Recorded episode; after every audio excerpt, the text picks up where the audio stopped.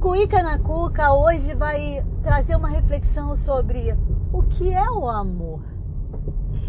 Amor é o ideal humano mais transcendente. Transcendente porque essa palavra transcendência significa a capacidade que nós temos de saltar para além do interdito, para além do determinado, para além dos modelos, para além da visão que você tem de você mesmo, para além daquilo que dizem que você é.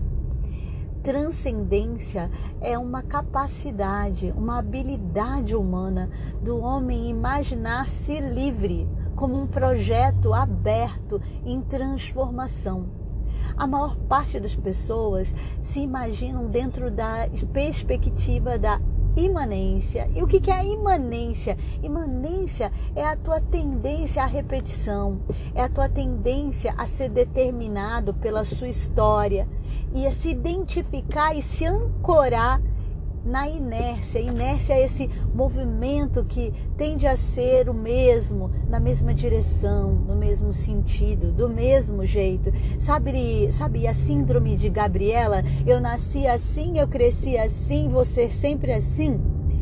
Só que o amar tem a ver com transcender. Amar é a virtude mais completa mais complexa, porque o amor é a reunião de uma série de outras virtudes. Para se amar, eu tenho que escutar.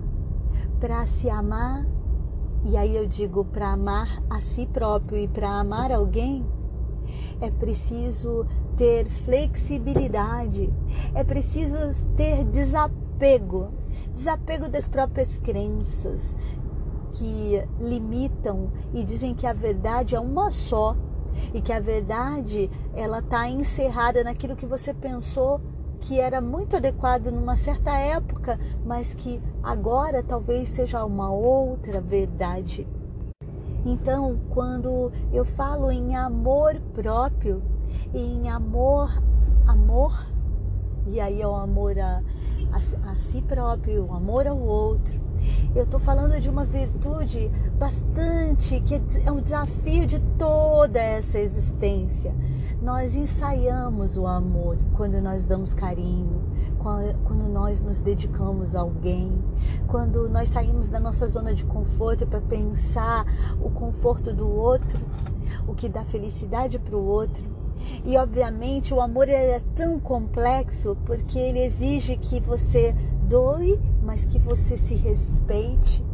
Muitas pessoas acabam doando e dando, ofertando além daquilo que ela quer doar, ou desrespeitando os seus próprios limites, suas próprias crenças, em detrimento do que ela entende que é o prazer do outro. E e o que é o amor verdadeiro, se não essa difícil, esse difícil equilíbrio entre o autorrespeito e o respeito à necessidade do outro?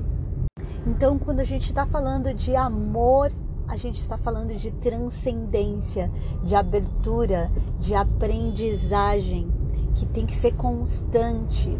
Então, muitas pessoas falam assim: eu amei demais eu me doei demais, mas o amor é uma capacidade muito complexa para toda uma existência. Toda uma existência a gente está aprendendo a amar.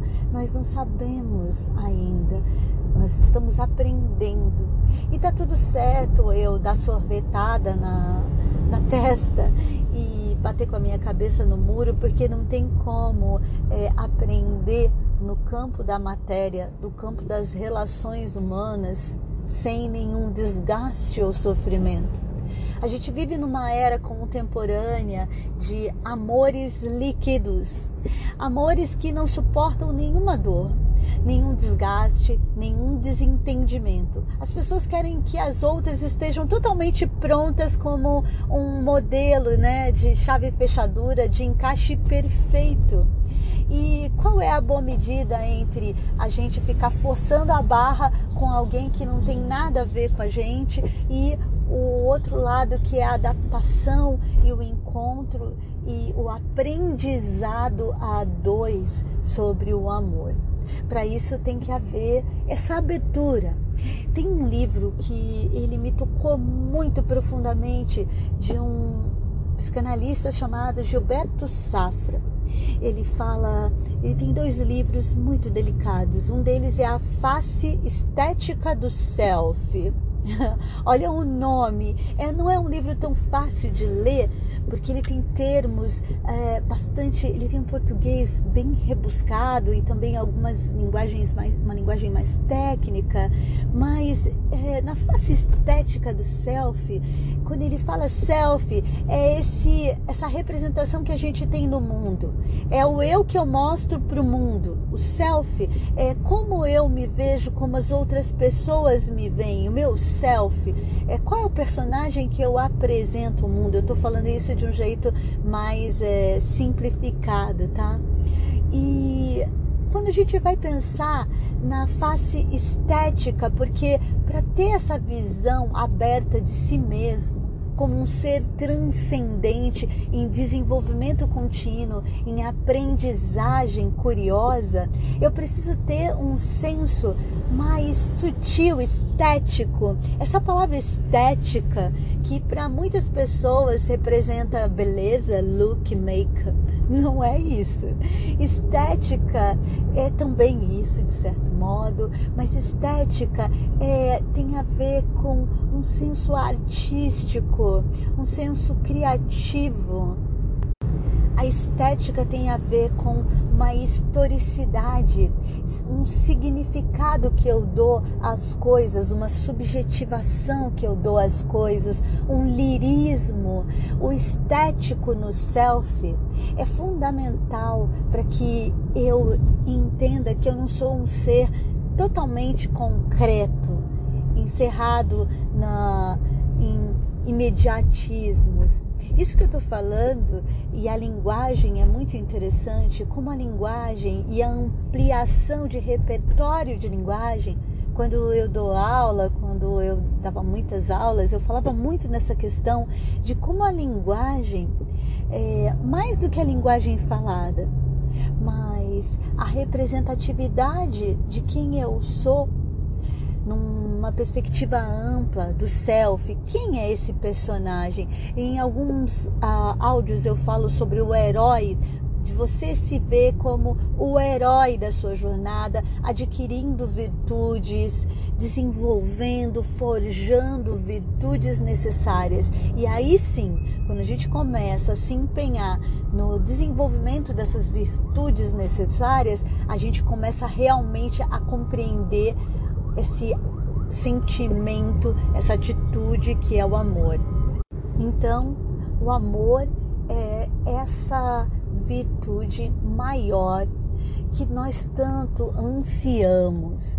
Nós queremos o amor vindo de fora, nós queremos o amor na forma de afagos, de reconhecimento, e nós precisamos sim receber esse reconhecimento. É impossível ser feliz sozinho, uh, mas ao mesmo tempo, esse, essa dinâmica amorosa, ela tem que acontecer de dentro para fora e de fora para dentro. É muito incrível como a arte, ela fala de tantas verdades que muitas vezes a gente tenta colocar em palavras, em muitas palavras para explicar, e dentro de uma música, por exemplo, está embutido tantos significados profundos e necessários e verdadeiros.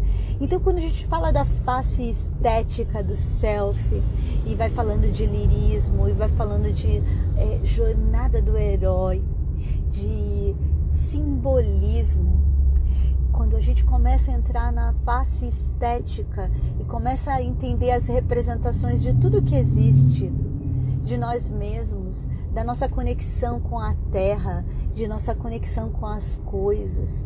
A gente começa a diminuir o senso de solidão. E a vida começa a ter um colorido que a gente perdeu essa visão do colorido que quando a gente era criança a gente tinha. Isso eu também falo em alguns podcasts. Eu vou estar sempre falando de diferentes formas sobre essa energia que a gente precisa resgatar, sobre esse empenho que a gente precisa resgatar para ter amor de dentro para fora e construir relações significativas com a natureza, com os objetos, com as coisas, com as pessoas, no sentido de doar e também se sentir merecedor de amor. Porque muitas vezes a gente vai insistindo em relações que não nos nutre, que não nos acrescenta com coisas que nos incentivam a sermos melhores. E a gente fica insistindo naquilo. Então eu vou encerrando esse áudio do Cuica na Cuca, esperando que você tenha se sentido nutrido, mais inspirado, que essa subjetividade, esses espaços de pensar aí dentro de você se ampliem a partir dessas palavras que vêm do meu coração e que eu senti esse chamado já há muito tempo e várias pessoas falavam para mim, Tânia, você tem que falar para as pessoas. E eu, enquanto médica, tinha um setting, né, um lugar de atuação. Muito a expectativa das próprias pessoas eram: diga-me qual é a minha doença e me dê uma receita. E eu queria conversar com ela sobre novas formas de viver e sim, dar o remédio, de, de entender o diagnóstico, mas agora eu me sinto muito feliz e espero que faça sentido para você essas pílulas de autoconhecimento, autoconexão e bem viver. Saúde mental integral. Vai me conhecer lá no meu Instagram, Saúde Mental Integral. E ótimo dia.